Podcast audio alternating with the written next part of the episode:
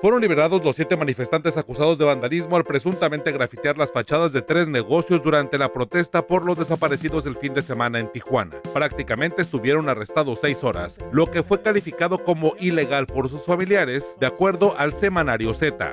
En San Quintín despidieron a Lucero Rubí Ojeda, la promotora social asesinada en el Centro de Salud de Vicente Guerrero, la víctima de feminicidio por su expareja sentimental que se disfrazó de enfermero para asesinarla y luego quitarse la vida. La fiscalía ya sabía de las amenazas contra Rubí, pero hicieron caso omiso. Jessica González, la joven de 21 años, reportada como desaparecida en Michoacán, fue encontrada sin vida en Morelia. El gobernador Silvano Aureoles externó sus condolencias a los familiares y añadió que estaremos atentos al proceso para que se haga justicia. El principal sospechoso es un joven que salió con Jessica tienen estos dos días para mandarme su videito para yo este, poder conocerlos. Baja California inicia este lunes el semáforo naranja, ya se permitirá oficialmente la apertura de bares, aunque ya abrían desde agosto, y los hoteles tendrán el 50% de su ocupación. En los próximos días ampliarán información sobre lo que legalmente ya se permite. Que las actividades que no estén abiertas el día de hoy, acérquense con nosotros para presentar el protocolo de seguridad y salud.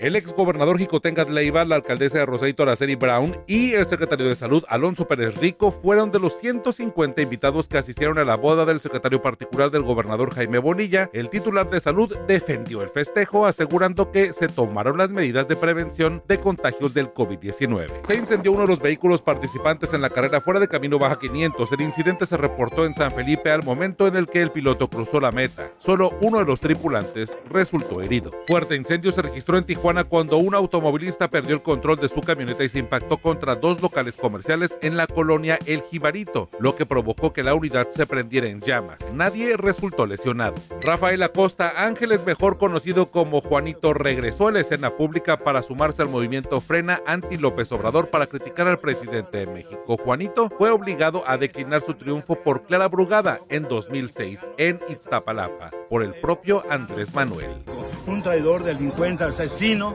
que yo lo conozco el señor desde hace muchos años, que a mí me traicionó en Iztapalapa. Donald Trump solo pagó 750 dólares de impuestos federales sobre la renta el año que ganó la presidencia y otros 750 dólares durante su primer año en la Casa Blanca. La investigación del New York Times también indica que no pagó impuestos en 10 de los 15 años previos, principalmente porque reportó haber perdido más dinero de lo que ganó.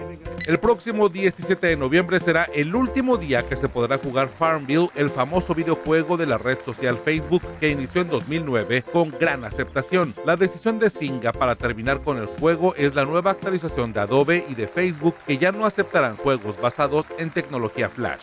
La película Ya no estoy aquí ganó 10 premios Ariel entre los que destacan Mejor Película, Mejor Dirección y Mejor Guión Original. La película de Fernando Frías de la Parra nos lleva a Nuevo León a la subcultura de los colombias, amantes de la cumbia amenazados por el La película se puede ver en Netflix. Una perrita en Brasil no pudo abandonar a su humano y lo acompañó en la ambulancia luego de que sufrió un desmayo al pasear por 45 minutos en un parque de la comunidad de Uruguayaná, en Brasil. Por si alguien preguntaba, soy Ernesto Eslava.